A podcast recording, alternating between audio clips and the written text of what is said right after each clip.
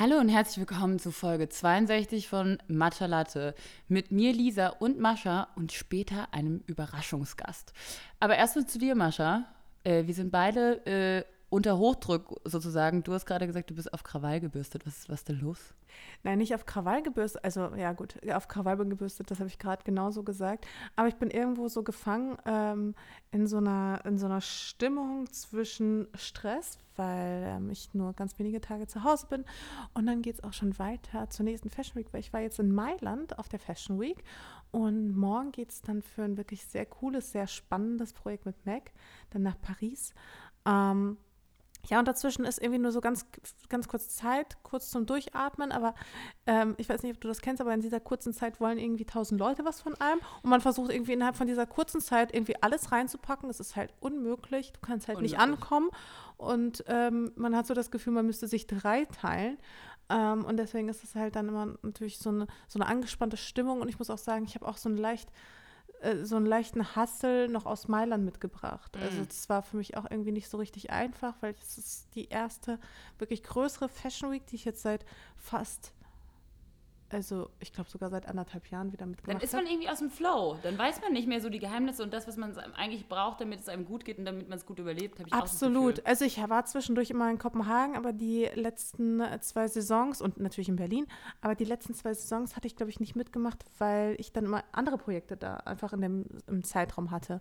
Und normalerweise mache ich ja auch Paris nicht. Das heißt, eigentlich war immer so Mailand mein meine Lieblings-Fashion ähm, Week, aber da habe ich jetzt auch gemerkt, hat sich da auch in den letzten anderthalb Jahren ein bisschen was verändert und sich auch so ein bisschen angeglichen. Also das, was ich vorher an Mailand immer sehr, sehr mochte, ähm, nämlich eben das Gefühl, dass es noch so eine richtige Fashion Week ist, wo es sich um Mode dreht und, ähm, und auch ich fand immer in Mailand grundsätzlich war es immer ein bisschen easier. Die Leute und auch zum Beispiel allein so Türsteher und so Leute auf Partys sind immer so ein bisschen lockerer und entspannter. Wenn du eine coole Persönlichkeit bist, einen coolen Look hast, dann lassen die dich rein, dann sind die nicht so anstrengend. Ich finde zum Beispiel in New York und Paris sind immer so, die Türsteher sind wahnsinnig anstrengend. Das ist wahnsinnig immer anstrengend, überhaupt reinzukommen und irgendwie du bist, obwohl du eingeladen bist, hast du trotzdem Hasse und machen die dich runter und dein Selbstbewusstsein richtig klein bist du irgendwann selbst glaubst, du gehörst nicht mehr dahin.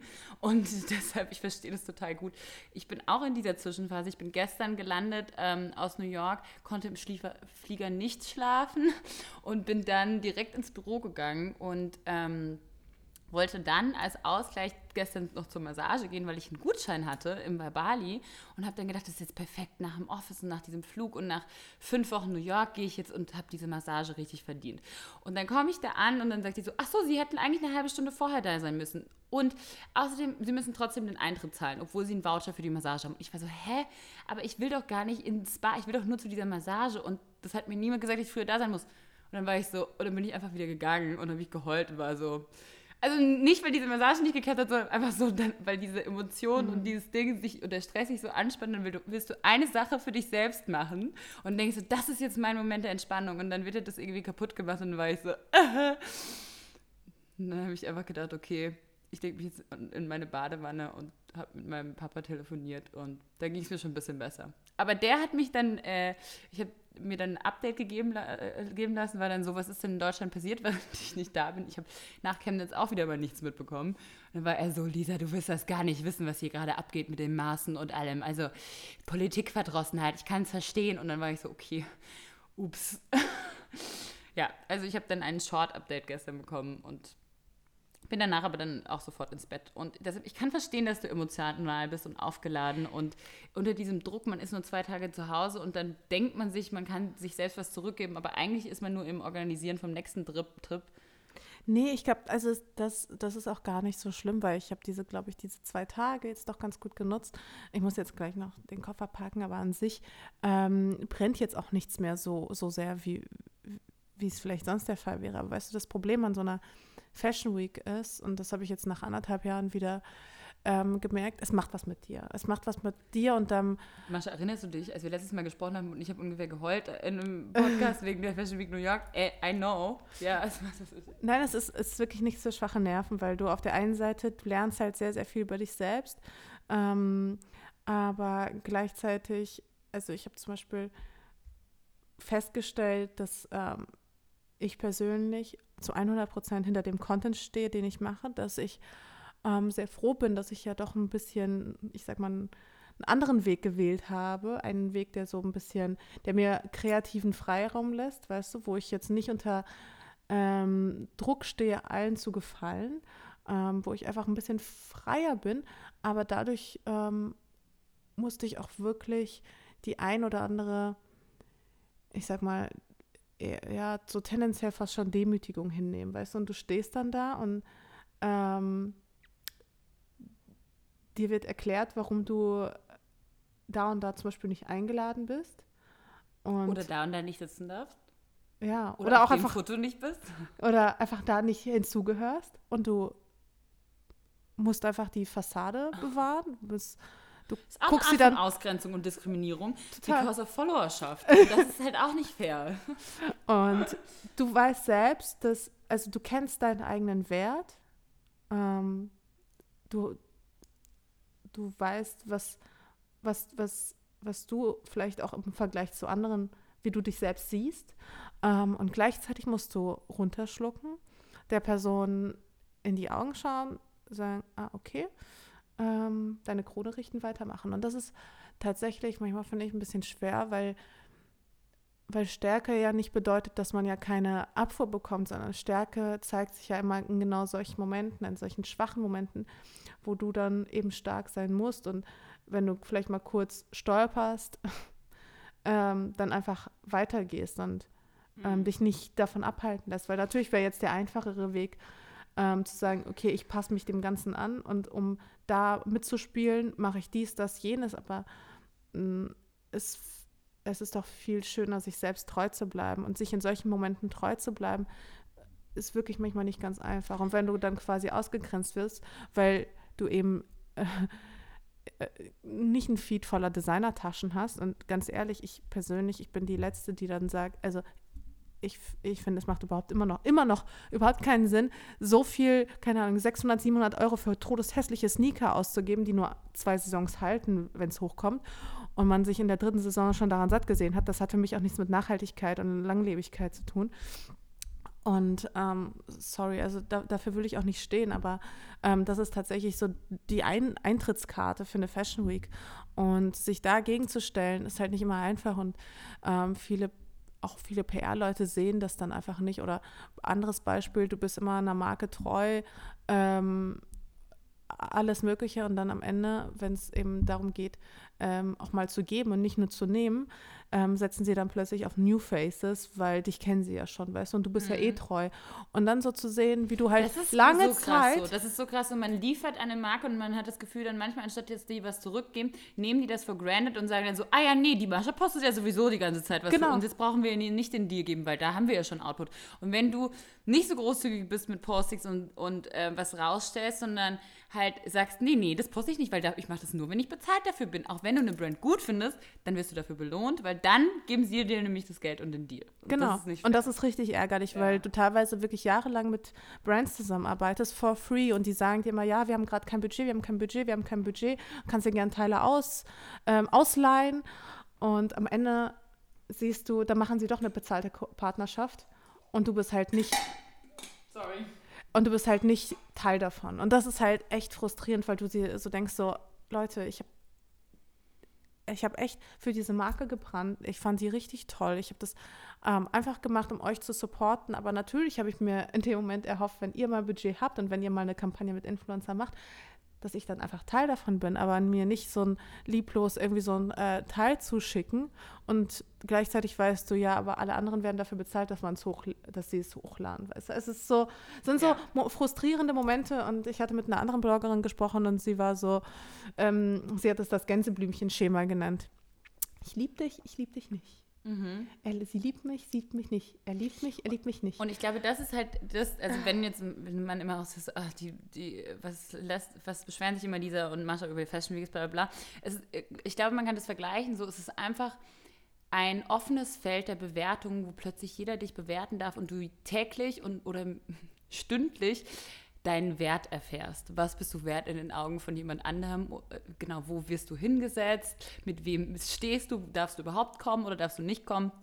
Und ähm, ich glaube, weil man man arbeitet das ganze Jahr über und das ist der Moment dann, wo man so entweder sich die Belohnung abholt oder seine Bestrafung und dann merkt, ist man noch, äh, ist man noch hip, ist man noch trend, ist man noch das coole Gesicht oder eben nicht mehr oder ist schon, man schon abgehalftert und kriegt dann vielleicht noch ein Standing, wenn man Glück hat. Und ich glaube, das ist halt das, was sich scheiße anfühlt, weil das ist der Moment, in dem man so ist, so, okay, ist das jetzt tatsächlich das, wo ich stehe? Weißt du, so als ob man so ein Ranking bekommt. Genau. So erster, zweiter, dritter Platz und dann denkt man so, fuck, aber ich habe mir echt den Arsch abgearbeitet das ganze Jahr und jetzt kriege ich hier nur einen vierten Platz? Wieso? Ich versuche echt guten, abwechslungsreichen Content zu machen und die Tante, die dann alles postet wie alle anderen, die kriegt dann den ersten Platz und das fühlt sich dann unfair an, das verstehe ich. Total unfair und vor allem, du arbeitest ja auch mit vielen Agenturen zusammen und die wollen ja auch ständig irgendwas von dir. Die schicken dir ja Sachen in der Hoffnung, dass du es postest, postest, die schicken dir ihre Pressemitteilung, ständig, ständig wollen sie was von einem.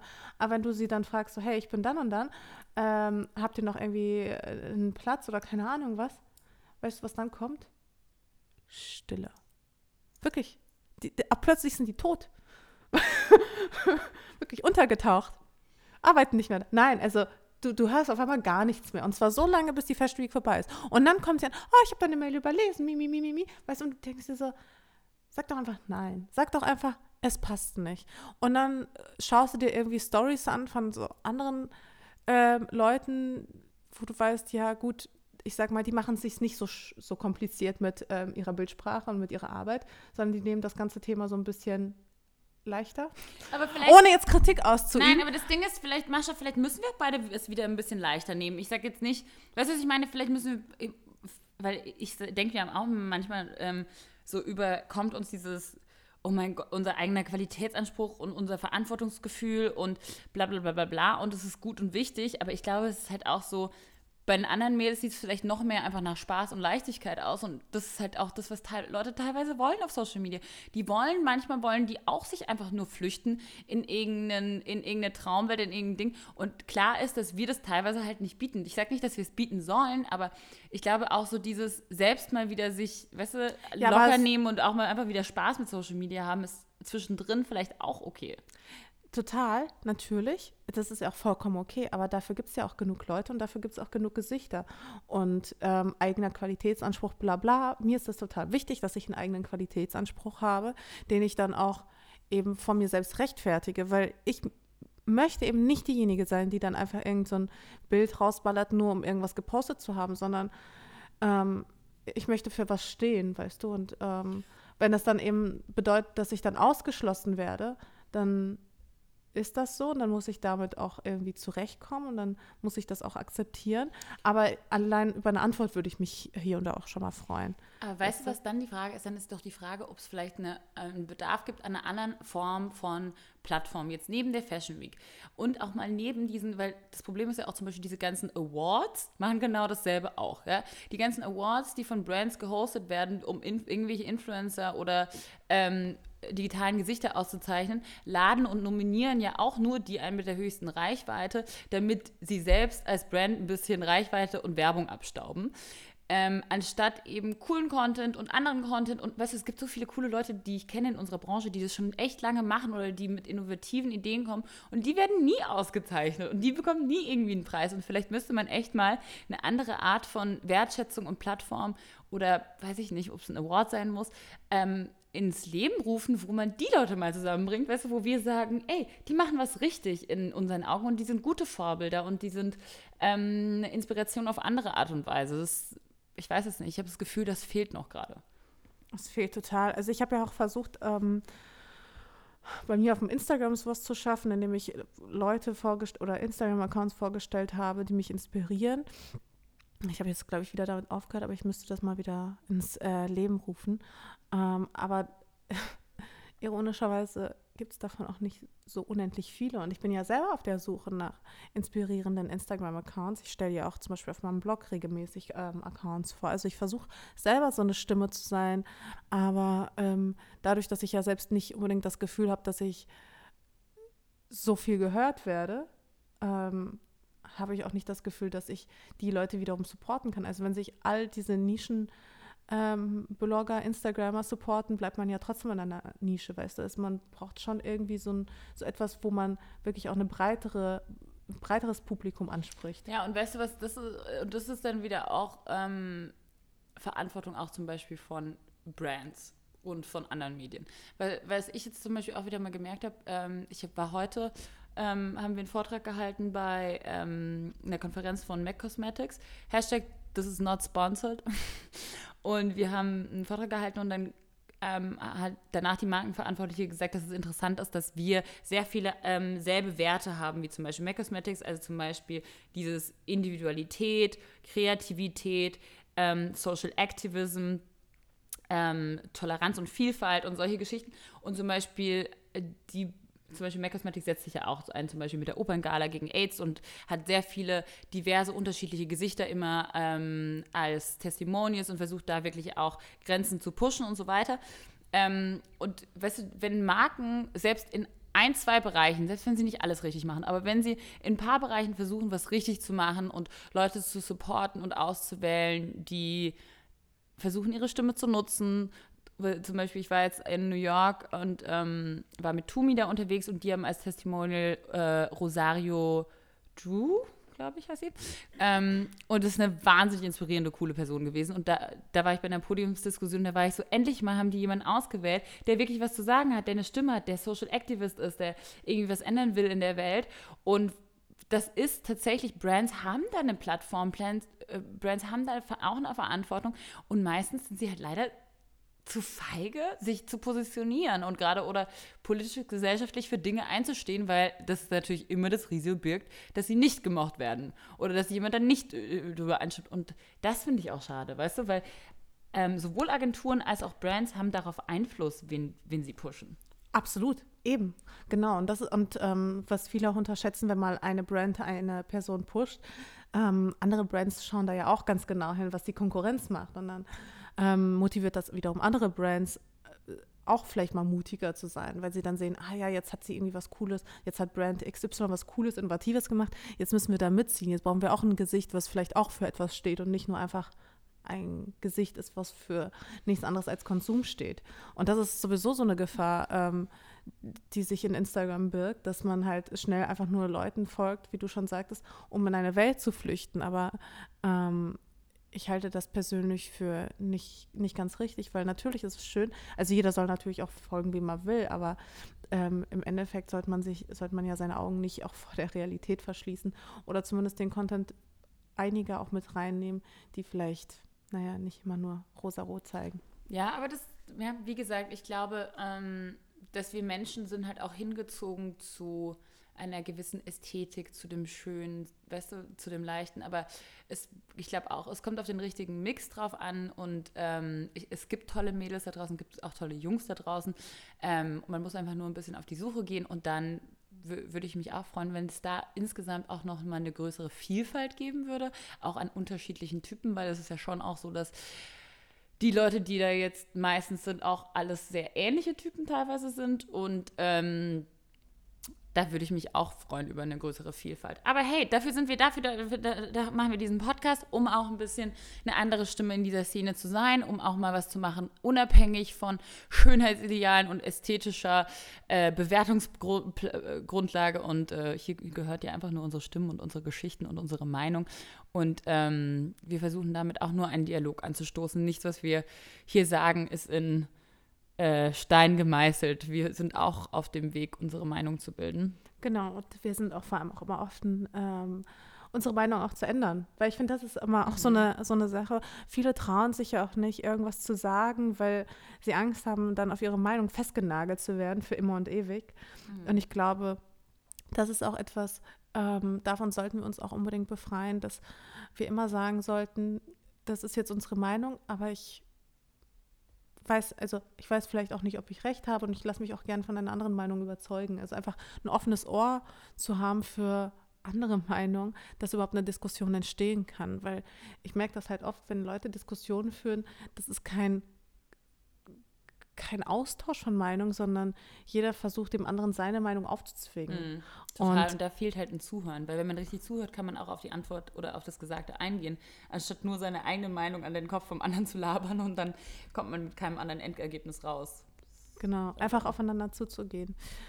Ähm, Genau, passend ja. zu diesem Thema, aufeinander zugehen. Wir haben heute einen Gast für euch und ich freue mich total, dass es geklappt hat. Und zwar die Julia von der Initiative Unteilbar. Die haben mich angeschrieben, sind eine Initiative für Solidarität statt Ausgrenzung und eine tolerante Gesellschaft. Julia, ich freue mich voll, dass du da bist. Ja, ich freue mich auch. Voll schön, dass es geklappt hat und dass ich hier sein kann mit euch. Und ähm, tatsächlich haben wir ja in den letzten Podcast-Folgen und vor allem nach Chemnitz hier äh, Stellung bezogen ähm, gegen Rassismus. Und ich freue mich sehr, dass wir jetzt sozusagen einen Profi dabei haben. Und vielleicht kannst du kurz erzählen, erstens, ähm, um was geht es bei Unteilbar und wie ist diese Initiative ins Leben gerufen worden? Genau, ähm, ja, Profi würde ich dann äh, auch gleich wieder so ein bisschen äh, zurücknehmen, weil ich glaube, ich bin äh, genauso äh, ihr und ich, äh, wir sind da, stehen gerade alle so bei uns in der Gesellschaft und ähm, ja, beobachten, was gerade so passiert. Und bei mir war das ähnlich. Ich bin jetzt auch äh, recht neu in Berlin und habe dann so ähm, über Ecken mitbekommen, dass sich da gerade was zusammentut von Leuten. Und äh, unteilbar, das war auch so eine Idee, einfach von zwei, drei Leuten hier in Berlin, die dann einfach in ihren Netzwerken rumgeschrieben haben, ähm, wer hat denn Lust, irgendwie was zu tun, sich zu treffen? Und äh, ich kam dazu, da hatte man sich schon so zwei, dreimal getroffen. Genau, und dann war ich bei so einem Treffen und da saß dann irgendwie von jeder Altersstufe jemanden von verschiedensten Gruppierungen über Initiativen von Miete über Rente, Migrantenorganisationen, LGBTQ-Community, ähm, ja, also wirklich alles Mögliche. Ein buntes Mischmasch. Und wo, wo, wo, trifft man sich? Wo findet so ein Treffen dann statt? Wie kann man sich das vorstellen? Das ist immer unterschiedlich, eben weil so viele Leute dabei sind. Da stellt mal irgendwie der Verein, stellt dann mal seinen Raum zur Verfügung oder mal die Organisation. Also das ist auch, weil es halt eben, es hat keine große jetzt Hintergrundorganisation, es sind einfach Leute, ja, wie äh, du und ich, die irgendwie halt gemeint haben, ja genau, was irgendwie gerade passiert, wir müssen irgendwie was tun und uns also zusammentun. Also ganz vereins- und parteiunabhängig. Und ähm, wie bist du, ähm, wie, wie, wie, engagierst du dich jetzt da oder wie sieht das aus? Also gerade wenn Leute auch so sind, so, äh, was kann man denn tun? Wie kann man sich engagieren? Wie sieht dein Engagement dafür aus oder was macht Unteilbar? Also unteilbar ist jetzt erstmal die Idee, das mobilisiert sich jetzt alles auf den 13.10. hin. Da soll es eine sehr große Demo ähm, in Berlin geben, wo man eben auch zeigen kann, ich persönlich äh, finde gerade viele Dinge, die bei uns so passieren, nicht gut. Ähm, ich möchte da ein Zeichen setzen. Und ähm, genau, also es geht erstmal um diese große Demo und da kann sich eigentlich auch jede und jeder einbringen. Da gibt es verschiedene Arbeitsgruppen, die sich zum Beispiel um äh, die Bühne kümmern, die sich darum kümmern, die Demo anzumelden, die sich darum kümmern, das irgendwie alles zu finanzieren, die Flyer aufhängen. Also es ist auch ganz schön zu sehen, wie da wirklich immer wieder neue Leute dazukommen und jeder irgendwie gerade auch so viel macht, wie er Zeit hat. Also sind auch ganz viele Leute dabei, die haben eine 40-Stunden-Woche, manche haben gerade ganz viel Zeit und das einfach alles sehr unhierarchisch und jeder macht irgendwie mit, äh, wie es gerade so klappt. Und ähm, ja, also. Sehr geil. Äh, die Mascha und ich haben auch schon gesagt, wir wollen auf jeden Fall am 13. Oktober mit zur Demo kommen und wir rufen auch euch auf, ähm, mitzukommen zur Demo. Und ähm, du bist auch ganz frisch jetzt in Berlin und machst hier ein Praktikum, ne? Genau. Also seit zwei Monaten bin ich knapp erst hier und für ein Praktikum genau hoffentlich äh, länger in Berlin. Ähm, ja, und Genau. Aber wofür steht denn jetzt unteilbar genau? Also unteilbar war so die Idee, dass man ähm, genau irgendwie mal alle positiven Kräfte so im Land bündelt. Irgendwie es gibt so viele Leute, bestimmt auch viele, die hier zuhören, die sich in irgendeiner Art und Weise schon irgendwie einbringen, sei es jetzt irgendwie in der Arbeit mit äh, Geflüchteten, sei es irgendwie in der Pflege, sei es ähm, auch bei Mietprotesten oder in irgendeiner Art und Weise und ähm, die Sachen muss man irgendwie mal zusammenführen und zeigen, wie viel Positives hier im Land passiert. Und man hört irgendwie in den Nachrichten immer nur irgendwie schon wieder, ja, zum Beispiel in Chemnitz hat so viel, ähm, ja, von uns auch, glaube ich, auch beschäftigt. Und Unteilbar ist jetzt so. Unteilbar gab es schon vor Chemnitz, ne? Genau. Und sowas wie Chemnitz war dann eigentlich, oder auch gerade ähm, Maßen, ähm, ja, zeigt eigentlich nur, wie wichtig das gerade ist. Und es soll so ein Zeichen sein, hey, wir sind viele und wir machen schon ganz viel und wir müssen uns auch mal ja, zusammen auf die Straße gehen und es zeigen. Und da geht es ja auch wirklich um ganz viel, einfach wirklich um diese Sichtbarkeit, ne? Und dieses so, hey,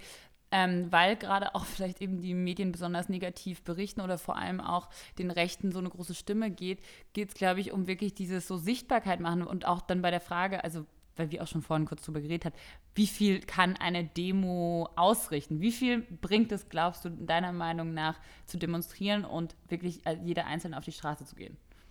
Also ja, da gehen ja die Meinungen immer auseinander und ich persönlich, also mir geht es so, ich finde es ist einfach so, das motiviert und das zeigt, wir sind viele und das kann so viel Kraft geben eben für weitere Arbeit irgendwie. Natürlich wird es jetzt nach einer Demo nicht von heute auf morgen irgendwie eine große Veränderung der Politik geben, aber es kann uns eben gegenseitig motivieren, hey, also da gibt es so viele, die irgendwie für die gleichen Werte einstehen und das geht halt, glaube ich, auch schnell mal unter. Also eben, wenn man immer nur Demos von anderen Leuten sieht, äh, die viele Werte dann in Frage stellen, nee, wir sind auch viele und äh, guckt mal rum, es sind tausend Leute, die gerade auf der Straße sind und wir wollen alle das Gleiche. Ich glaube, das ist einfach für uns alle wichtig zu sehen, um auch motiviert zu bleiben und nicht die Hoffnung aufzugeben und genau. Wie wichtig ist es für euch, dass dann auch äh, prominente Persönlichkeiten, wie vorhin hast du gesagt, Jan Böhmermann war einer der ersten unterschrieben hat. Wie ist, wichtig ist das für euch, da Support zu bekommen?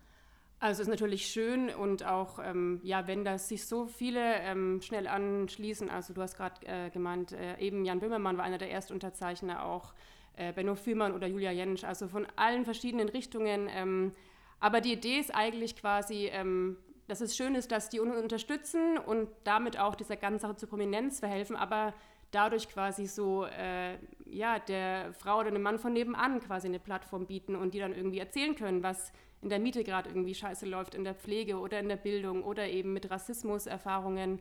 Ähm, und die Leute, was schön ist, die geben ihre Prominenz, um Leuten eine Bühne zu geben, die die Bühne halt sonst nicht so einfach kriegen. So wie wir dir heute auch eine Bühne geben hier. Genau. Nein, ich finde es ich richtig toll, dass du heute dabei bist. Ähm, ich habe auch ganz viele Fragen in petto. Die kann ich gleich noch rausholen. Ähm, hast du eine Frage, Mascha? Ähm, ich würde sagen, wir konzentrieren uns jetzt erstmal auf die Leserfragen und dann frage ich bestimmt noch eine, zwei Sachen. Weil was mich halt hauptsächlich interessiert bei Unteilbar ist natürlich die Frage, ähm, ihr steht für viele positive Sachen, ähm, für eine freie und solidarische Gesellschaft. Aber ähm, ich glaube, der Sinn einer Demonstration ist ja eben der, dass ganz viele Menschen zusammenfinden, die eben ähm, alle so dieselben Werte vertreten, ja. Und ähm, wie konkret bei, muss man da auch werden, ne? Wie, genau, äh, wie, ja, genau. Wie konkret muss man da werden, beziehungsweise ähm, was schreibt ihr euch denn genau auf die Fahne? Weil ähm, natürlich, es gibt ganz, ganz viele Themen, ähm, die ich für persönlich auch für sehr relevant halte, aber die Frage ist ja so, was, wofür steht jetzt unteilbar genau? Also was, wofür, wofür demonstrieren wir dann am 13.? Also das finde ich persönlich auch das äh, Schöne an dieser Demo oder an diesem Bündnis, dass es quasi eben den Raum äh, gibt für so verschiedene Forderungen, ähm, wo man auch auf der Demo, also es wird verschiedene Blöcke geben, also es gibt, äh, es wird einen LGBTIQ-Block geben, es wird einen Block von den Gewerkschaften geben, also man kann sich quasi selbst ähm, in dem Bereich irgendwie einordnen, der einem gerade irgendwie auch besonders wichtig ist, aber man zeigt, ähm, wir lassen uns nicht gegeneinander ausspielen. Also quasi mein politisches Ziel, das ist jetzt nicht unvereinbar mit deinem politischen Ziel oder wie wir es ja auch gerade in der politischen Debatte hatten, irgendwie, es wird immer irgendwie Migration oder Geflüchtete sind immer schnell irgendwie der Sündenbock für viele Probleme, die es hier gibt. Und da ähm, geht es eben darum, dass eben zum Beispiel ähm, ja, Leute, die irgendwie gerade an verschiedenen politischen Problemen arbeiten, sagen, ja, aber wir lassen uns nicht gegeneinander ausspielen. Mhm. Und ich glaube, das ist so wichtig auch in dieser medialen Geschichte, dieses, ähm, so, worüber wir ja auch geredet haben, ne? dieses dass man ganz schnell ähm, eben keinen Diskurs mehr führt, sondern ganz schnell jeder nur noch seinen Monolog führt und ähm, man eben gespalten wird und jeder in seiner Blase ist und es immer, immer extremer in verschiedene Richtungen ausgespielt wird. Und ich glaube, dieses Unteilbar, ich, das finde ich den Titel auch ganz schön, ist ja dieses, wir sind eins. Wir müssen alle gemeinsam daran arbeiten, an allen Problemen, die vor uns stehen. Das sind einige. Und ähm, dieses gemeinsam anpacken als Motto und eben nicht sich abgrenzen und dann sagen, so, nee, dann mache ich was anderes und dann wähle ich jetzt die AfD und ich bin jetzt raus und ich mache jetzt einfach nicht mehr mit, nur weil ich Politik verdrossen bin. Das finde ich nämlich ist ja auch so was Trauriges, dieses Aufgeben und dann raus sein, sondern nee, unteilbar, wir sind gemeinsam. Gab es bei dir denn so einen bestimmten Punkt, wo du gesagt hast, okay, jetzt reicht's mir, jetzt muss ich was machen? Also es hat sich, ähm, die Punkte gab es mehrere, also es hat sich irgendwie immer mehr angestaut und so, also bevor ich auch nach Berlin kam, ich kam auch mit, dem, mit der Idee irgendwie nach Berlin, man muss jetzt irgendwann was tun, aber ähm, ich habe vor allem mit meiner Oma immer so interessante Gespräche, die selbst äh, ähm, Flüchtling war, damals noch, also selbst, also deutscher Flüchtling quasi, aber mhm. die selbst erzählt hat, sie kam an und wurde auch angefeindet und irgendwie äh, niemand äh, sollte irgendwie mit ihr, ja, irgendwie, keine Ahnung, sollte, sollte sie nicht heiraten und sowas. Und dann denke ich mir halt krass, irgendwie, das gab es damals schon und die mir immer wieder sagt, sowas darf es nie mehr geben. Und ähm, ja, mit der habe ich immer so ganz spannende Gespräche, die mich da auch immer so anpowert. Schön quasi. auch so, so über Generationen hinweg dann so ein Diskurs. Und dann denkt man doch auch, also ich glaube auch die ältere Generation denkt sich gerade erst recht, also, oder manchmal denke ich das mir so, hey, wir haben das doch alles schon mal durchgemacht. Wie kann denn das sein, dass wir wieder in so einem, ähm, in, mit so nationalistischen Tendenzen umgehen müssen? Warum können wir aus der Vergangenheit nicht lernen? Ja, also meine Oma sagt immer, die wissen überhaupt nicht quasi, äh, für was die da auf die Straße gehen. Also jetzt die Rechten quasi, die, die, sie meint immer, Krieg, Flucht, das will keiner und also wirklich, die wissen überhaupt nicht, was, was das ja, bedeutet. Genau. Ja. Und mir tun halt auch die ganzen Menschen, die ganzen älteren Menschen leid, die jetzt ähm, quasi ja gefühlt tatenlos dabei zusehen, ähm, ja, wie eben, ja, wie sich die Geschichte wieder, wieder, äh, wie die Geschichte sich wiederholt. Und ich hatte da auch den einen oder anderen Tweet gelesen, der richtig, richtig traurig war, der so ein bisschen so nach dem Motto war, ähm, dass junge Menschen ihre Großeltern im Heim besucht haben und die ganz aufgelöst waren, weil sie richtig ja richtig gehend Angst hatten und meinten, sie wären doch jetzt schon viel zu alt, um noch zu flüchten und sie hätten Angst. Und für die ist es nochmal was ganz anderes. Wir nehmen das wahr, ähm, weil wir sowas wie Flucht und reale Angst vielleicht gar nicht unbedingt so kennen. Aber für diese älteren Menschen, für unsere Großeltern, äh, für die ist das wirklich eine beängstigende Tatsache, wenn erneut, wenn sie erneut zusehen müssen, wie die Geschichte sich wiederholt. Und das will man ja auch seinen Verwandten auch irgendwo auch nicht antun. Und ich, diese ganzen Tweets, die in diese Richtung gingen, die haben mich auch wirklich extrem bewegt. Ich glaube, man darf trotzdem, man darf jetzt doch keine Panik machen, wir sind jetzt noch nicht im Krieg und so und hoffentlich passiert das auch nicht, aber es ist eben trotzdem, glaube ich, so, es ja, sind trotzdem ähnliche Tendenzen wie vor, genau. Aber für die ist das halt eben so. Genau, ja. Die haben das die alles schon das erlebt und, und die können es erneut und die sind, stecken dann plötzlich in genau dieser Zeit erneut wieder drin. Für und was halt so, so gefährlich ist, ist halt, wenn das dann verleugnet wird, dass das gerade passiert. Ne? Also wenn so ein Maßen praktisch verleugnet, dass dann, dass es solche äh, Hetzjagden gibt oder wenn halt verleugnet wird, dass wir ein Problem haben, ein rechtes Problem, dann kann man auch nichts dagegen machen. Ne? Einsicht ist der erste Schritt der Besserung. Wir müssen halt einsehen, dass da was gerade nicht gut läuft. Ja, und deswegen glaube ich, ist es auch eben so wichtig, also so auch so eine, also so eine Demo so krass wichtig, wenn man sich auch so eine Selbstvergewisserung quasi, hey, also wir denken anders, die Mehrheit denkt anders, irgendwie müssen uns einfach gegenseitig bestärken. Und ich glaube, mhm. ja, gerade in der Zeit ist das so extrem wichtig. Mhm.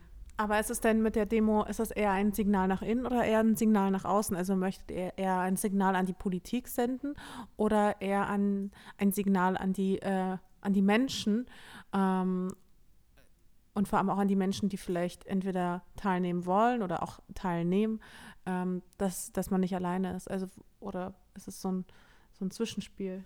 Ja, ich würde sagen, im, im, Idealfall beides. Also wenn ich auch meine eigene Motivation jetzt anschaue, warum ich da dabei bin. Also mir geht es darum, irgendwie, ja, also uns in der Gesellschaft irgendwie sich gegenseitig zu bestärken eben, aber auch quasi, wenn dann man in der Politik sieht, irgendwie, ja, krass, da gehen irgendwie gerade tausend Leute auf die Straße, mhm. die sagen, nee, also nicht mit uns. Also mhm. natürlich ist da auch die Hoffnung da, dass das auch irgendwie da einen Einfluss hat, klar. Also man hat ja auch gesehen, dass eine laute Rechte jetzt über Jahre lang ähm, auch die Politik beeinflussen konnte mit sehr viel Sichtbarkeit.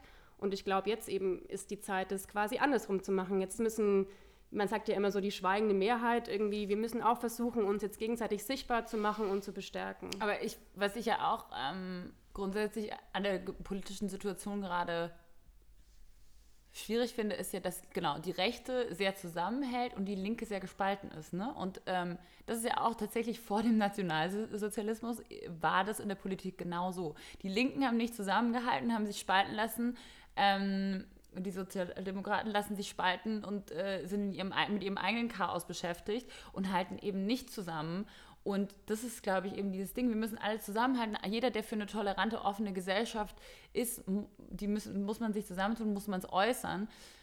Und deshalb, äh, ich glaube, dass es ähm, tatsächlich was bringen kann, um sich alleine gegenseitig als Mensch zu erkennen und zu sagen, wir gehören eben alle zusammen, wir sind alles Menschen und wir müssen es doch schaffen, in einem Dialog für eine, zu einer Lösung zu kommen und zu einer Vision für eine moderne Gesellschaft. Mhm. Ja, und das glaube ich, also, also ich habe jetzt auch von mehreren Leuten schon gehört, die auch schon ganz lange irgendwie so politisch aktiv sind, dass es auch so ein Bündnis in der Größe also schon lange nicht mehr gab, weil ich glaube, was gerade was du gesagt hast, das merken die Leute auch irgendwie, ich glaube, in diesem Bündnis und teilbar, sind auch Gruppen drin, also die haben mit Sicherheit auch ihre Differenzen, wenn es um irgendwelche Einzelthemen geht, aber irgendwie auf diese Sachen, für die wir jetzt am 13.10. auf die Straße gehen, da gibt es eben einen Aufruf, da wurde gemeinsam geschrieben, irgendwie für was man ist, gegen was man ist und wo finde ich diesen Aufruf? Ähm, der ist auf der offiziellen äh, Website unteilbar.org, äh, also haben auch Facebook und Instagram und äh, Twitter, genau. Und da ist dieser Aufruf und auf den hat man sich eben geeinigt. Und da wurden auch so Prioritäten gesetzt. Okay, also wir, vielleicht sind wir uns nicht bei allem einig und bestimmt gibt es da auch viel Streitpotenzial bei anderen Themen, aber genau, gerade ist es so wichtig, dass wir zusammenstehen. Genau, mhm. was du meintest gerade, genau. Haben denn die Follower gefragt? Ja. Du hast da gerade was angedeutet. Äh, genau, und zwar hier gibt es eine Frage, das fand ich eigentlich äh, auch schon super spannend. Ähm, was sind drei Dinge, die jeder Bürger sofort tun kann, um den Rechtsdruck in Deutschland nachhaltig aufzuhalten?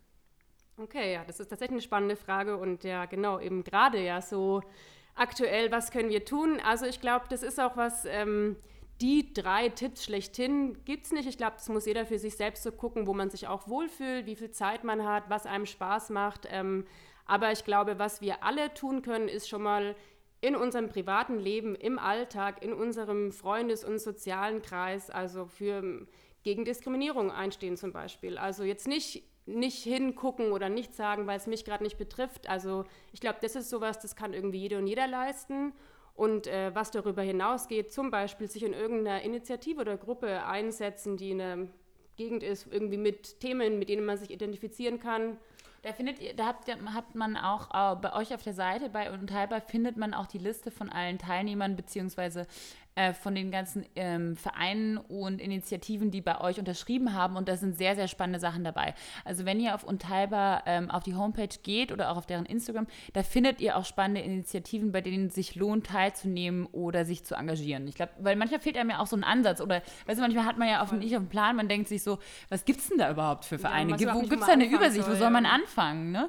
Und ich glaube, deshalb, als ich, als ich die Liste gesehen habe bei euch an den Leuten, die unterschreiben, unterschrieben haben, da ist auf jeden Fall sehr, sehr spannende Sachen dabei. Und ich glaube, es ist halt auch insofern wichtig, ähm, bei so einer Initiative und beim Verein mitzumachen, weil man dann einfach bestärkt wird von anderen, ähm, wiederum für seine Meinung einzu, einzustehen. Weil beispielsweise natürlich ist es leichter, manchmal leichter gesagt als getan, zu sagen, okay, ich muss in die Diskussion mit meiner Familie, mit meinen Verwandten, mit meinem Freundes- oder Bekanntenkreis gehen. Aber oftmals hat man ja auch so das Gefühl, naja, und was ist, äh, wenn sie trotzdem die besseren Argumente haben, wenn sich das zwar falsch anfühlt, ich es aber nicht so richtig zur Sprache bringen kann. Und ich glaube, dafür sind solche ähm, Vereine auch einfach super, weil ähm, man da halt eben die nötige Unterstützung bekommt und auch vielleicht so den nötigen Input, um sein Gefühl auch irgendwie. die Werkzeuge an die Hand. Genau.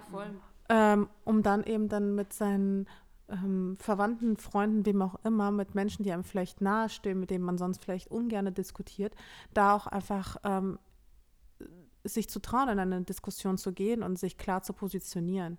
Und ich glaube, dafür, allein dafür, es lohnt sich schon, ähm, vielleicht einfach mal bei einem Verein zu schnuppern. Man muss ja jetzt sich nicht fest eintragen und irgendwelche ähm, Mitgliedsbeiträge zahlen und eine Art festes Mitglied sein. Ich glaube, es reicht auch schon, wenn man einfach mal zu so einer Gruppe geht und mal ein bisschen mitdiskutiert, mal ein bisschen reinschnuppert und dann Kann das Selbstbewusstsein. Gibt es Schnupper, Schnuppertage, Schnuppertreffen? Also bei Unteilbar ist gerade, es geht ja so ja, volle Kanne gerade auf diese Demo zu und wir haben jede Woche äh, Mitmachtreffen, die findet man auch auf der Facebook-Seite. Da kann man einfach mal gucken und kommen, was es alles so zu tun gibt und kann gucken, ob was dabei ist.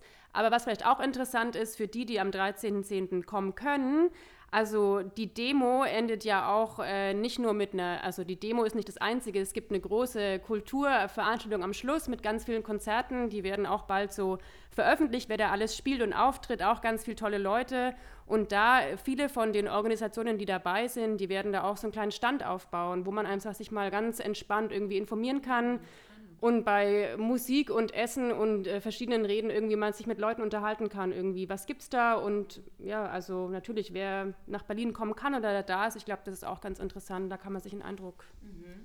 Ja, ich glaube eben genau dieser Gedanke der Gleichgesinnung ist eben genau der, der im Vordergrund steht und auch stehen sollte. Und ähm, der Gedanke der Gleichgesinnung ist, glaube ich, auch der, der ein, dann die, den Mut eben gibt, ähm, vielleicht auch bei sich ja, im kleinerem Umfeld auch wirklich was zu ändern, bewusst zu ändern. Und deswegen, ich bin gespannt. Und ähm, vielleicht trotzdem nochmal eine Frage von mir: So, glaubst du, also gerade mit der politischen Lage in Deutschland, ne? Und du hast Politikwissenschaften studiert. Mhm. Ähm, wie ist denn deine Einschätzung gerade? Ist das, kommt uns, wird alles nur auch durch die Medien ein bisschen dramatisiert oder ist es jetzt seit den letzten Wahlen letztes Jahr mit dieser Regierungsbildung und allem, und es ist ja alles irgendwie so problematisch. Inwiefern hängt das zusammen, auch mit so einer Politikverdrossenheit oder mit dem, was aktuell so in der Politik abgeht und dass die Leute wirklich zu so einer Anti-Haltung bringt oder eben auch dieses Weg von diesem positiven Denken, ne?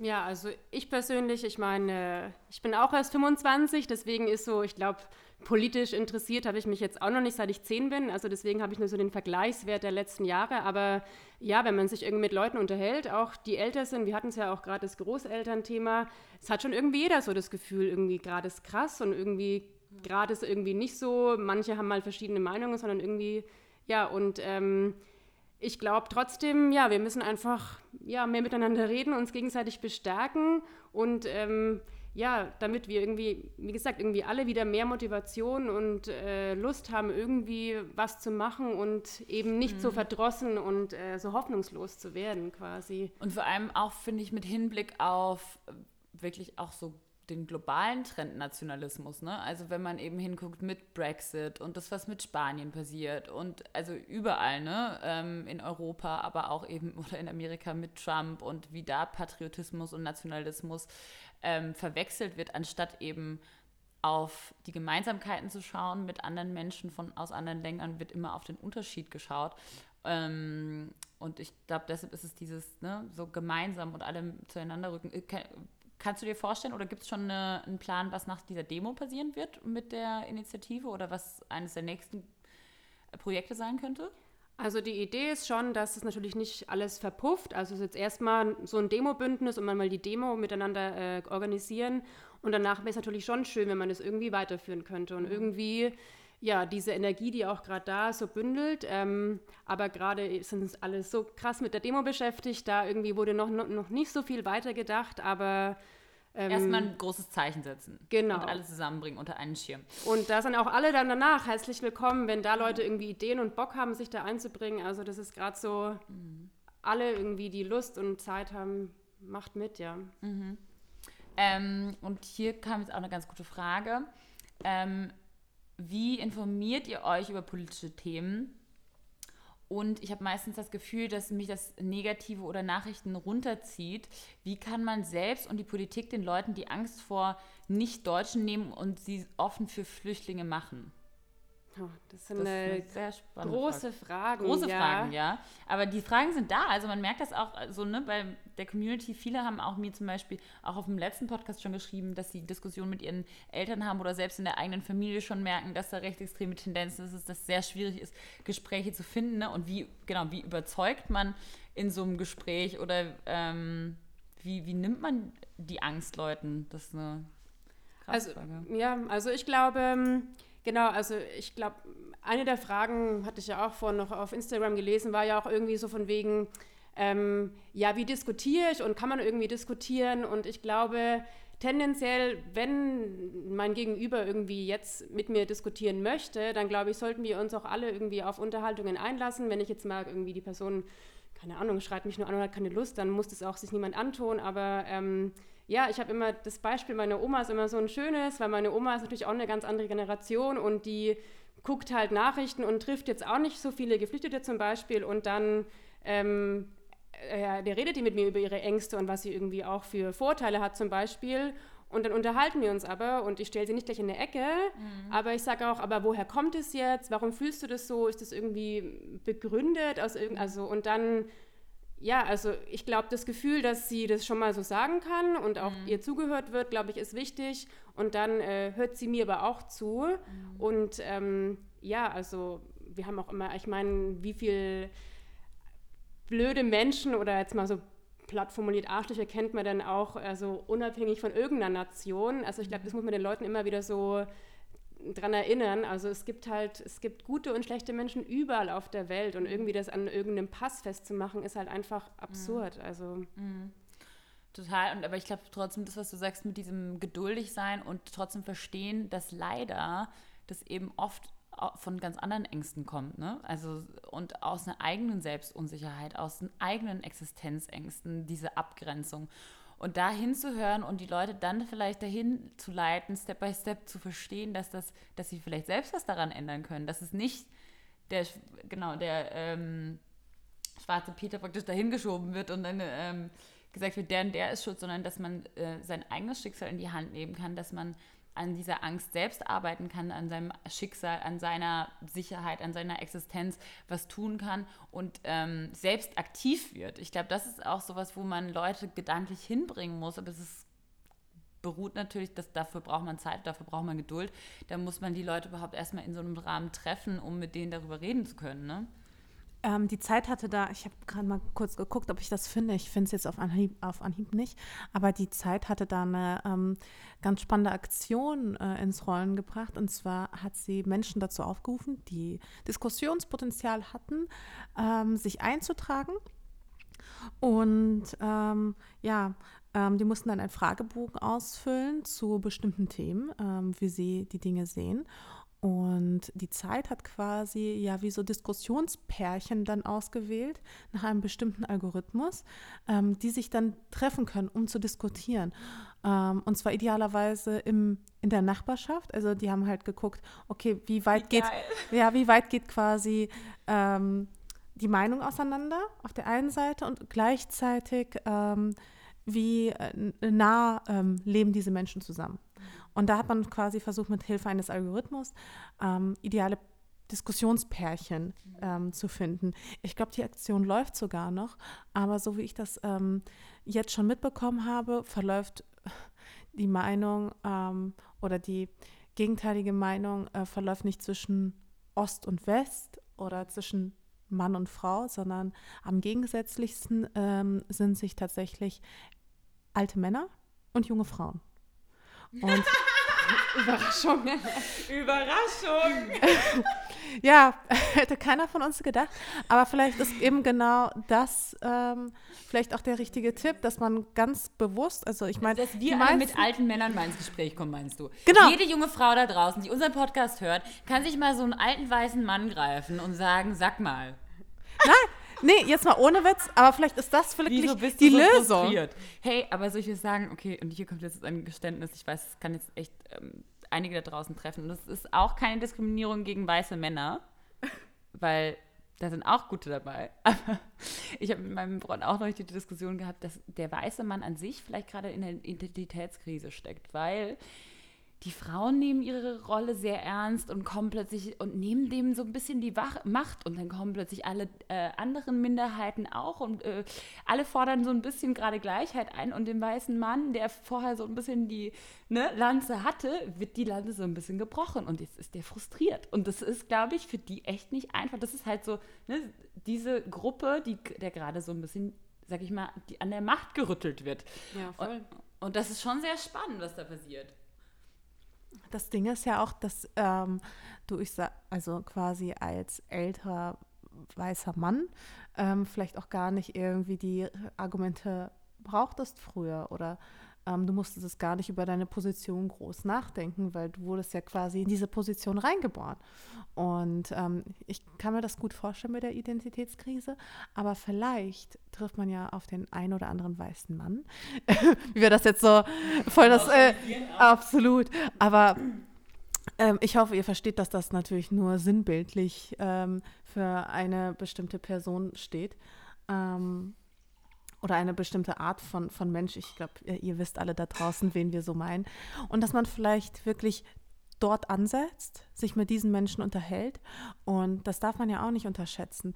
Ähm, wenn man es irgendwie schafft, diese Menschen, ja, ähm, oder wenigstens einen von seiner Meinung zu überzeugen. Hey, das ist der, der dann später mit seinen Kumpels in der Kneipe sitzt, am Stammtisch. Und hoffentlich auch was sagt, wenn die anderen einen rassistischen Kommentar sagen. Und dann sagt vielleicht, halt, stopp, ey Leute, du, das ist jetzt vielleicht auch Oder das so sich, oder wenigstens, hey, das sehe ich anders. Oder hey, ich hatte letztens mit meiner Schwiegertochter, mit meiner Enkel, mit wem auch immer, ein spannendes Gespräch.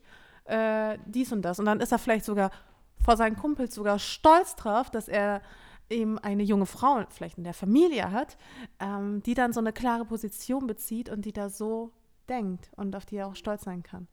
Ja, man weiß es nicht, aber vielleicht sollte es uns allen auch Mut machen, mhm. ähm, auch vielleicht auch ganz gezielt eine ganz bestimmte ähm, Gruppe anzusprechen. Hm, ich meine, gut, wären wir jetzt äh, alte weiße Männer, würden wir jetzt wahrscheinlich dafür, vielleicht würden wir jetzt referieren, dass wir junge Frauen ansprechen. Allerdings könnte, äh, könnten dann äh, die eine oder andere das vielleicht auch in den falschen Hals bekommen. Du, da könnten wir doch vielleicht, könnten wir so, wie wäre es, wir machen so wie so eine Tinder-App gegen Ausländer hast und, und matchen so Pärchen auch, wie die Zeit, weißt genau. du, so genau. Diskussionspärchen. So das wäre mega. Okay, was hältst du davon, Julia? Ja, also ich glaube, man darf einfach nicht, keine Ahnung, unterschätzen. Ich glaube, das kennt jeder so von uns irgendwie. Natürlich ein einziges Gespräch, das verändert jetzt nicht die Meinung und äh, die Weltsicht, aber ich kenne das von mir persönlich. Ich habe irgendwie mal das gehört, bei dem Gespräch, dann hört man es irgendwie wieder, irgendwie drei Wochen später, dann nochmal und dann denkt man schon mehr drüber nach. Und ich glaube, wenn, ja, wenn wir die Person sein können, die irgendwie einmal mal einen Raum wirft und dann wirft es eine andere Person auch mal wieder in den Raum, dann, ja, also ich glaube, man darf auch nicht unterschätzen, wie viel ja, Einfluss man als einzelne Person auch hat. Mhm. Ja, total. Und ähm, ich fand auch zum Beispiel eben in diesem äh, Fragebogen war dann auch eben beispielsweise die Frage, ähm, glauben Sie, dass MeToo was verändert hat? Und da haben fast, also ich glaube wirklich ein massiver ähm, großer Teil eben mit Ja geantwortet. Und das ist ja auch zum Beispiel, daran hat man ja auch gesehen, das war eine Bewegung, ähm, die ist wirklich so entstanden, dass wirklich viele Frauen einfach mitgemacht haben. Bei mir hat was verändert. Bei mir hat MeToo was verändert. ja, aber Fall. du bist ja auch sowieso eine Frau. Aber ich glaube, wenn es dann spätestens bei den Vorständen angekommen ist, wenn ähm, mhm. Firmen Angst haben, ähm, keine Ahnung, ein Gruppenfoto zu machen mit äh, zehn Herren im Anzug. Weil sie sich dann selbst ertappt fühlen und denken, Richtig. ach verdammt, warum ist denn da jetzt eigentlich keine Frau dabei? Genau, und sie haben dann schon, wenn sie dann schon Angst haben vor einem Shitstorm, der dann, wo das es dann, was Gutes. das ist, ja, in dem Moment ist es vielleicht doch was Gutes. Ähm, ja, und vielleicht sollte es so auch in Zukunft auch bei anderen Themen sein. Was hast du vielleicht trotzdem hier nochmal zu der Frage, was hast du für vielleicht ein Argument, wenn, um Leuten die Angst vor Flüchtlingen zu nehmen? Was ist ein starkes Argument, um wirklich zu sagen, hey, erstens, das sind vielleicht gar nicht so viele, wie du denkst, weil in den Medien wird es immer dargestellt als der Sturm, der, die Welle, die uns überrollt. Und was sind vielleicht noch andere Argumente, um wirklich diese Angst zu nehmen? Ja, also ich glaube einfach persönlich, äh, wenn man sich schon mal ja, mit den, wie viele Leute da tatsächlich ankamen, irgendwie 100.000 und dann liest man irgendwie, keine Ahnung, von fünf Leuten, die irgendwie sich irgendwie mal äh, kriminell betätigt haben. Also wenn man sich überlegt, also fünf im Vergleich zu 100.000, ich habe jetzt auch nicht die Zahl hier natürlich, aber ich glaube, das ist uns allen bewusst, dass es, ja, also das sind auch halt ganz normale Menschen, das sind Individuen und ich glaube, das ist so die goldene ähm, Regel, die quasi, glaube ich, jeder haben muss. Keiner mag es, irgendwie abgestempelt zu werden als Teil von einer Gruppe. Also irgendwie, keine Ahnung, also ich will jetzt auch nicht, weil irgendwie ein Deutscher oder eine Deutsche irgendwas macht, okay, das bist jetzt auch du. Also da würde sich ja jeder von uns dagegen wehren. Oder auch genauso irgendwie die, also die Frauen sind alle so, das hassen wir ja auch alles, diese Verallgemeiner Verallgemeinerungen und dann irgendwie so eine Gruppe, die aus verschiedenen Ländern, die aus verschiedenen Hintergründen kommen, dann irgendwie zu sagen, ja, nur weil ihr alle irgendwie diesen Fluchthintergrund gemeinsam habt, deswegen sind jetzt irgendwie alle so gruselig. Vor allem das Schlimme ist ja auch, dass teilweise dann auch zum Beispiel in Chemnitz Leute verfolgt wurden, die in Deutschland geboren sind, die Deutsche sind, die halt nur einfach irgendwie nach Ausländern aussehen. Und das finde ich auch so wahnsinnig ne? gruselig. Also diese Angst alleine vor was, was anders aussieht, was nicht mal anders ist. Der ist vielleicht genau wie du ne? und äh, redet vielleicht sogar denselben Dialekt. Und nur weil, weil das Aussehen anders ist, so die Haarfarbe, die Hautfarbe anders ist, ist dann, macht dann jemandem einem Angst. Ich glaube, also was ich vielleicht noch so, also wirklich dieses Mal sich dann wirklich auseinandersetzen und wirklich mal jemanden treffen. Ich denke dann auch immer so, man müsste so Leute, die so Vorurteile haben oder Angst haben, müsste man einfach mal wirklich in so eine Familie schicken und mal an den Tisch gemeinsam setzen, sodass die mal sehen, das ist eine Familie wie ich und du, die haben dieselben Probleme oder dieselben Streits und ähm, Sorgen wie wir als deutsche Familie oder was auch immer. Also ich glaube, ähm, grundsätzlich in solchen Diskussionen helfen immer Fakten. Und ähm, Fakten wären beispielsweise, dass die Kriminalitätsrate niedrig ist, dass aktuell, ähm, dass die, ähm, dass Deutschland äh, mehr einnimmt, mehr, mehr Steuern einnimmt als je zuvor, ähm, dass es uns prinzipiell sehr, sehr gut geht, ja. Und ähm, ja, auch mit Flüchtlingen im Land ähm, schneidet Deutschland besser ab als je zuvor. Und das ist einfach ein Fakt. Und ich glaube, mit solchen Fakten sollte man einfach ähm, ja, in eine Diskussion reingehen. Also vielleicht sollte man sich dann nochmal ähm, genauer informieren, damit man auch wirklich ganz konkrete Zahlen hat. Ich habe die jetzt gerade nicht vorliegen, ähm, um wie viel Prozent das ähm, Bruttoinlandsprodukt gestiegen ist und ähm, die Kriminalitätsrate in den letzten Jahren gesunken ist. Aber ganz grundsätzlich ist Bildung da, glaube ich, die beste Waffe. Mhm. Und ähm, ja, und wir sollten einfach mal, ja, einfach mal nach diesen Zahlen recherchieren und dann Aber mit diesen Zahlen einfach ins Gefecht gehen. Ich glaube, das hilft, weil da kann auch niemand was gegen sagen. Bildung, äh, glaube ich auch. Ich glaube, Bildung und Bildungsinitiativen und wirklich politische, gesellschaftliche Aufklärung. Und die Frage ist dann aber halt so, passiert das noch nicht genug, wirklich? Passiert das noch nicht genug? Weil ich denke, ich nee. zum Beispiel in meiner Schule habe, also ich war auf einem Geschwister-Scholl-Gymnasium, das kommt vielleicht noch hinzu, aber wie wir oft das durchgekaut haben und den Nationalsozialismus und wie es dazu kommt und was die Gefahren sind und in äh, Diskussionsgruppen und so weiter, ich frage mich halt so, ist, also da ist ja eine Aufklärungsarbeit gescheitert. Aber ja, das sieht man ja also an einem Innenminister, der sagt, die Migration ist äh, der Ursprung aller Probleme, die wir hier in Deutschland haben. Und dann denkt man sich, ja gut, also dann denken sich ja bestimmt viele, das ist ein Politiker, der seit Jahren im Amt, der muss es ja wissen quasi.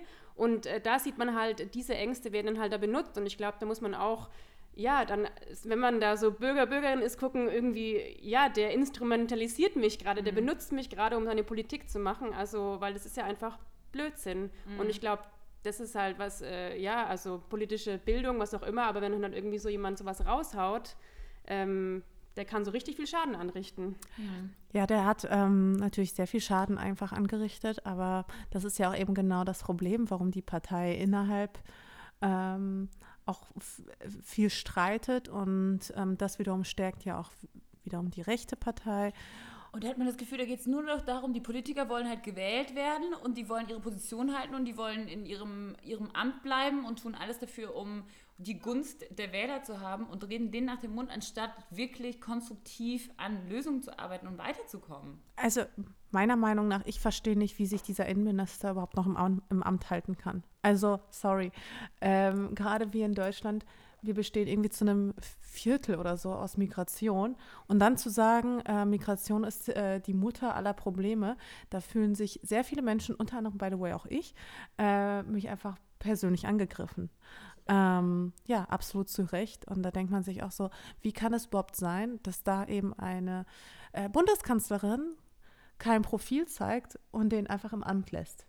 So. Und ähm, da sind wir noch gar nicht irgendwie bei bei dem Fall Maaßen angekommen, sondern da sind wir gerade mal bei Seehofer. Und es läuft gerade sehr, sehr vieles verkehrt und es läuft, ähm, und es ist wirklich traurig zuzusehen, weil man hat so das Gefühl, also mir geht es zumindest so, ich höre mir jeden Tag die Nachrichten an. Ich, ähm, ich ziehe mir das wirklich jeden Tag rein. Ich bin jeden Tag auch immer so ein Stückchen wütend und ich frage mich, erstens, war das eigentlich schon immer so? War das schon immer so scheiße? Und ähm, zweitens, ja, wie kann ich etwas bewegen? Und ich glaube, ich bin dann mit dieser Frage nicht allein und wir sind da alle, äh, stecken da gerade so ein bisschen drin in, Gefühl, in diesem Gefühl der Hilflosigkeit, in diesem Gefühl ähm, der Tatenlosigkeit, dem können wir zumindest ja ein Stück weit entgegentreten, indem wir uns einfach engagieren. Und jeder eben wie er kann. Und wir haben, Lisa und ich, wir haben halt eben diese Plattform mit Mancha Latte, die wir auch ähm, Menschen die eine Meinung vertreten, die mit unserer Meinung einhergeht, auch ähm, denen wir eine Stimme geben. Und ich glaube, das ist ganz, ganz wichtig. Vielleicht auch Leute, dass die auch- nicht unserer Meinung sind. Vielleicht sollten wir mal jemanden reinholen. Äh, vielleicht sollten wir mal im Podcast mit, mit so einem Rechten sprechen. Andererseits, ja, Moment, ich verstehe, was du meinst, würde ich aber persönlich beispielsweise nicht machen, weil ich finde, das ist auch eins der Probleme, ähm, dass wir halt in den Medien auch viel haben, dass Rechten einfach eine Stimme gegeben wird. Und früher war ich auch so der Meinung, ähm, ja, man, man muss mit diesen Leuten reden und man muss ihnen zuhören und sie versuchen von ihrer Meinung äh, wegzubringen. Und hin und wieder habe ich wirklich so das Gefühl, ja, einmal alle in einen Sack rein, draufhauen und dann wird das schon. Wirklich, Die also. Mascha wird hier jetzt rigoros. Jetzt kommt diese Dra- Hauruck-Dings, von der du vorhin geschrieben hast, kommt jetzt gerade ein bisschen durch. Ja, okay. Gut, wir gehen erstmal zur Demo und dann, dann überlegst du es nochmal mit dem Sack, okay? Erst versetzen wir uns ein. Ähm, und jetzt habe ich hier noch eine Nee, Frage. aber was ich sagen wollte, wir geben ähm, rechten Stimmen hier keine Plattform. Das ist Nee. mir ganz wichtig. Genau, nee, geben wir nicht, geben wir nicht, aber ich will trotzdem, will ich nicht nur Leute, damit meine ich, ich will nicht nur Leute haben, die meiner Meinung entsprechen. Weißt du, was ich meine, weil du gesagt hast, äh, Leute reinholen, die unsere Meinung haben. Ich glaube eben, dass es wichtig ist, dass man schon mit Leuten redet, mit denen man nicht einer Meinung ist, aber die mediale Plattform will ich denen auch nicht geben. Da hast du recht. Ja. Genau. Aber eine Stimme sollte man immer eher so denen geben, wo man sagt, die Da werden nicht ich genug dahinter. gehört. Genau, das Ja. stimmt. Das stimmt und das machen wir hiermit. Vielleicht noch ein Punkt, das finde ich jetzt auch ganz, eine ganz spannende Frage. Da, mal sehen, wenn wir darüber gleich diskutieren. Ähm, wie verhalte ich mich als Mensch mit Migrationshintergrund richtig, wenn ich intolerante oder rassistische Äußerungen an, abbekomme? Oft denkt man sich ja, ach, geh gar nicht drauf ein oder man wird laut. Oftmals sind es ja Äußerungen, die nicht gleich aggressiv, sondern auch salonfähig sind und somit nicht in die Kategorie des Pöbelns fallen. Was kann ich erwidern bzw. tun? Kann ich so jemanden zum Nachdenken bringen? Julia, was denkst du dazu? Das finde ich eine Ich finde das auch eine richtig gute Frage. Frage. Auch eine sehr gute Frage. Ja, also ich persönlich, äh, ich finde es auch eine sehr schwierige Frage, weil ich glaube, das kommt auch immer voll auf den äh, Kontext an. Also man muss auch, glaube ich, immer gucken, dass man sich selbst noch wohlfühlt und auch sicher fühlt, also je nachdem, was da kommt. Ähm, aber ja, also ich persönlich glaube, es ist ganz wichtig, da Stärke zu zeigen und auch eben zu sagen, es geht nicht. Und aber da auch an alle anderen zu appellieren, dass man da eben nicht alleine ist. Also deswegen auch, glaube ich, gerade das Thema Zivilcourage ist gerade wieder ganz wichtig. Ähm, klar, was kann man da selbst machen, aber ich glaube, es ist auch wichtig, dass alle anderen, die da da sind, irgendwie sich ja, positionieren und irgendwie dabei sind. Oder man in die Situation mit reinholt. Ja, genau. Ja. Absolut. Also ähm, ganz klares Ja, du musst was sagen und ja, du darfst auch ruhig laut werden. Und ähm, ich glaube, viele Menschen sind sich mancher äh, rassistischen Anfeindungen vielleicht auch teilweise gar nicht bewusst. Aber eben, dass eine Bewegung wie MeToo beispielsweise, ich nehme das immer ganz gerne als Beispiel, ähm, überhaupt funktioniert hat, war, also lag einfach auf, also lag einfach daran, dass Menschen laut geworden sind. Ähm, es ist wichtig, dass man in sozialen Plattformen laut ist, dass man auf solche Zustände einfach hinweist und dass man sagt, man muss nicht mal argumentieren, man muss nicht mal sagen, das war rassistisch, sondern man kann auch sowas sagen wie, deine Äußerung hat mich persönlich angegriffen oder ich fühle mich durch deine Äußerung verletzt, weil im Endeffekt deine Gefühle, ähm, die du dann empfindest, weißt du, die sind unantastbar. Und da kann kein Mensch mit irgendeinem Argument kommen und sagen, ja, ähm, du hast kein, das, das, äh, äh, das war nicht so gemeint oder das war, ähm, oder warum fühlst du dich denn hier persönlich hast dahin angegriffen oder keine Ahnung, genau. Ähm, sondern wenn du dich verletzt fühlst, dann solltest du das äußern und dann kann dir das auch keiner nehmen, weil es sind deine Gefühle. Und da gibt es auch keine, damit gibst du auch niemandem eine Plattform zu diskutieren. Und damit kann man zumindest anfangen. Man kann dann aber auch sagen, ich finde das rassistisch, ich finde das unangebracht, ich fühle mich dadurch angegriffen. Äh, man muss man muss auch nicht unbedingt laut werden, aber ich finde schon, dass man da was sagen sollte. Und ich finde auch, wie du schon sagtest, auch andere sollten da Zivilcourage zeigen und sagen, das, was du gerade gesagt hast, das war nicht in Ordnung. Ich weiß, das hast du vielleicht nicht böse gemeint. Ähm, und wahrscheinlich geht das, ähm, wahrscheinlich war dir das gar nicht bewusst, aber das, das war nicht cool. Und man muss, diese, man muss die Leute darauf aufmerksam machen, weil sonst wird es immer mehr ähm, Sprüche geben, aller ähm, ich bin kein Nazi, aber. Ja, und ich glaube, dieses salonfähig, was äh, du ja auch da genannt hast, ich glaube, da liegt es eben an uns, äh, zu beeinflussen, wann, was salonfähig wird und was nicht. Und wenn irgendwie so ein blöder Spruch kommt und jedes Mal reagieren da drauf, Le- Leute drauf und sagen, also es geht so nicht, dann wird der Spruch auch weniger kommen. Aber wenn da irgendwie niemand drauf reagiert, dann wird ja immer mehr salonfähiger und ich glaube, da müssen wir auch aufpassen, dass man da wirklich zeigt, nee, es geht nicht. Genau, und das ist ja auch ähm, das Problem, was wir in letzter Zeit auch einfach haben, dass vieles, also dadurch, dass eben äh, immer wieder Grenzen überschritten werden, ähm, sogar von unseren Politikern und dass sie eben nicht dafür bestraft werden, sondern ja jetzt auch ähm, teilweise auch dafür belohnt oder eben ja, jedenfalls nicht bestraft, ähm, werden viele Dinge auch viel salonfähiger. Und das darf man einfach nicht zulassen. Und deswegen ist es wichtig, laut zu werden. Mm, ich glaube, ähm, ehrlich gesagt, ich, also von meiner Erfahrung oder was, von dem, was ich jetzt auch so mitbekomme, und ich war tatsächlich jetzt persönlich schon in ein paar Situationen mit meinem dunkelhäutigen Freund, wo ich in Situationen war, wo jemand was gesagt hat, wo ich so dachte, äh, oh oh, das war jetzt irgendwie nicht angepasst oder äh, äh irgendwie angebracht, angebracht genau. Ähm, oder das war jetzt so in so eine bestimmte, manchmal ist das ja wirklich nur so ein Bauchgefühl. Manchmal hört man sowas und man denkt so, das war jetzt irgendwie falsch. Ich kann jetzt gar nicht genau sagen, was daran falsch war, aber irgendwie hat sich das jetzt gerade ungut angefühlt, ne? Und da habe ich auch meinen Freund mal gefragt, so, hey, willst du, dass ich was sage? Weil das ähm, eine Bekannte von mir war. Willst du, dass ich was sage oder willst du, dass ich sie darauf anspreche? Und hat er gemeint, nee, er macht das schon in irgendeinem Moment, wo es dann passend ist. Und er sucht sich dann den Moment, jemanden mal beiseite zu nehmen und genau auch mit dem Wissen, dass es ganz oft eben nicht absichtlich ist und ganz oft eben nicht verletzend gemeint ist, aber dann doch verletzend ist und das eben aus so einem Mindset rüberkommt. Und ehrlich gesagt, ich glaube, auch mir kann das passieren, dass ich vor, aus Vorurteilen spreche. Das kann jedem von uns passieren. Wir alle haben unsere Schemata in, und unsere Ängste in unserem Kopf. Und ich möchte, dass zum Beispiel ich darauf hingewiesen werde, weil wir alle sind im Prozess darüber zu lernen und über unsere Gesellschaft zu lernen, über die Gesellschaft, die wir haben wollen. Und ich hoffe, dass wenn ich aus Versehen ähm, jemanden übergehe oder ähm, dass ich hoffe, dass das mir jemand sagt und dass jemand mich beiseite nimmt und mir sagt, hey, dieser, ich, das hast du vielleicht gerade nicht so gemeint, aber das und das kannst du so nicht sagen oder das und das, das ist verletzend für mich oder für eine bestimmte Gruppe der Gesellschaft und ich hoffe, das sagt mir jemand. Und genauso würde ich das auch jemand anderem beibringen. Und ich habe das tatsächlich auch schon jetzt ein paar Mal auch gemacht tatsächlich, dass ich dann jemandem gesagt habe, hey du, pass mal auf ein bisschen damit, weil das sind halt kleine Dinge. Das ist sowas wie, ja, Schwarze können ja immer gut tanzen. Und, ähm, ah, du hast einen schwarzen Freund, das heißt, er bestimmt hat einen großen Penis. Also, und schon da fängt es ja an. Und das sind so kleine Jokes, die halt irgendwie alle lustig finden. Und du denkst dann so, ja, aber es ist halt nicht lustig eigentlich. Und das, da fängt halt Rassismus auch schon an. Und ähm, ich glaube, das ist, man muss da empathisch trotzdem sein, auch wenn es weh tut und vorsichtig vorgehen teilweise, weil eben auch man sich selbst gerade als Betroffene dann eben nicht in eine Gefahrensituation geben kann. Das glaube ich auch ist ganz wichtig. Sich irgendwie Verstärkung reinholen zu einem Moment. Es gibt bestimmt auch Momente, da, da muss man es vielleicht zum eigenen Sicherheitsgrund mal kurz runterschlucken und hoffen, dass man dann den richtigen Moment findet, in dem man sowas anspricht und in dem man eben Aufklärung betreibt. Und ich glaube auch, insgesamt kann sich nur was verändern, indem man eben den Mund aufmacht im richtigen Moment und Leute beiseite nimmt und Leuten das so erklärt, dass sie es annehmen können, so erklärt, dass sie es verstehen und ohne das, das, das denen zu sagen, das ist ein No-Go, das geht so nicht, bla bla bla, sondern sagen, hey, das ist verletzend, weil. Du kannst es nicht so sagen, weil. Willst du in so einer Gesellschaft leben, in der das so eine Abgrenzung stattfindet?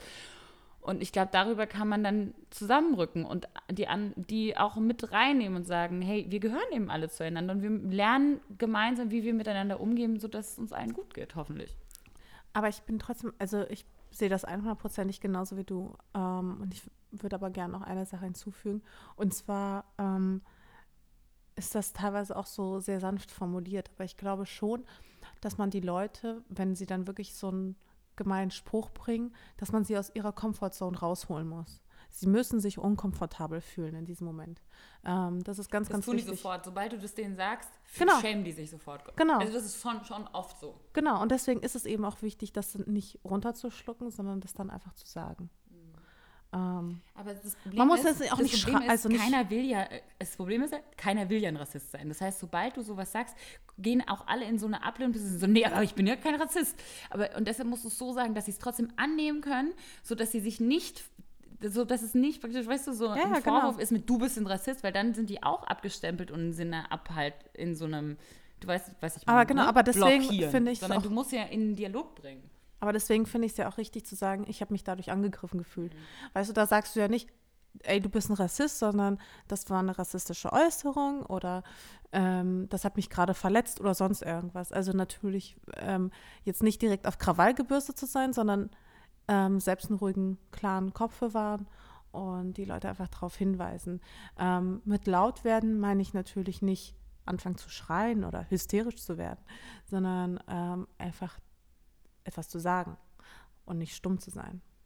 Ja, ich glaube, da muss auch jeder so irgendwie so für sich sein eigenes Bauchgefühl so entwickeln. Irgendwie ist es gerade eine Situation, ähm, Lisa jetzt beschrieben hat, irgendwie, wo es auch voll wichtig ist, dass man jetzt jemanden anspricht und die Person irgendwie da jetzt auch zuhört und da hat ja dann jeder was davon und ich kann da auch nur zustimmen. Ich persönlich ähm, finde es auch voll wichtig, dass ich auf Dinge hingewiesen werde, die mir gar noch nicht bewusst waren und wo ich aber irgendwie ständig jemanden verletze, weil ich irgendwie das Wort benutze oder irgendwie die Aussage treffe und natürlich ist es dann voll wichtig, ähm, genau, dass mich jemand darauf hinweist, ohne gleich mit Vorwürfen zu kommen. Andererseits, glaube ich, gibt es auch Situationen, wie Mascha gerade beschrieben hat, ähm, wo man einfach eine klare Linie ziehen muss und dann auch definitiv sagen kann, das geht so nicht. Und ich glaube, das muss auch, muss man für sich selbst entscheiden, mit was man sich auch wohlfühlt und was die Situation gerade hergibt. Ja, wobei ich glaube, dieses Raus aus der Comfortzone gilt halt tatsächlich für beide Seiten, weil natürlich ist es auch schwierig, selbst dann aufzustehen und zu sagen, ähm, hey, das hat mich verletzt oder natürlich, da gehst du automatisch aus deiner Comfortzone raus. Und das geht gar nicht anders. Aber es ist auch irgendwo deine Verpflichtung. Ähm, auch einfach anderen gegenüber. Denn dieser Spruch, den wirst nicht nur du abbekommen, sondern den wird auch vielleicht jemand anders abbekommen. Und der hat vielleicht wirklich gar keinen Mut. Und deswegen ähm, sollten wir sollten wir uns jetzt in der Verpflichtung sehen, ähm, einfach aus unserer Komfortzone rauszukommen. Weil wenn nicht jetzt, wann dann? Leute, ich fand, das ist ein gutes Gespräch und gute Fragen. Vielen Dank dafür. Vielen Dank auch, Julia, für deine Zeit. Hast du ein Abschlussstatement? Hast du so irgendwie einen Satz, mit dem du jetzt noch alle kriegen, kriegen wirst, mit dem, die du noch nicht gekriegt hast? ja, ich kann nur sagen, kommt alle am 13. wenn ihr das dann kommt, äh, könnt. Ich weiß nicht, wie viele in Berlin sind, aber ich glaube, jeder und jede von uns kann was tun, wenn man irgendwie nur mal überlegt. Und wenn es die kleinen Schritte sind, die kleinen Schritte machen auch äh, große Dinge aus am Schluss. Und Genau, einfach, wir sind viele, wir sind alle zusammen und äh, gebt die Hoffnung nicht auf. Genau, positiv bleiben, das ist die einzige Chance. Hast du noch was zu sagen, Mascha? Du musst jetzt deinen Koffer packen für oh, Paris. Ja, ich freue ich freu mich da voll drauf. Ja, wir ähm, sehen uns dann beim Mac-Event übrigens. Ja? Ich bin auch da. Sehr gut. Dann sehen wir uns in Paris und ähm, ja, folgt unseren Stories. Es wird, es bleibt spannend. Es bleibt alles spannend. Und äh, tragt euch den 13. Oktober hier im Kalender ein, Freunde. Ich will alle sehen auf der Straße. Und genau. sagt uns allen Hallo.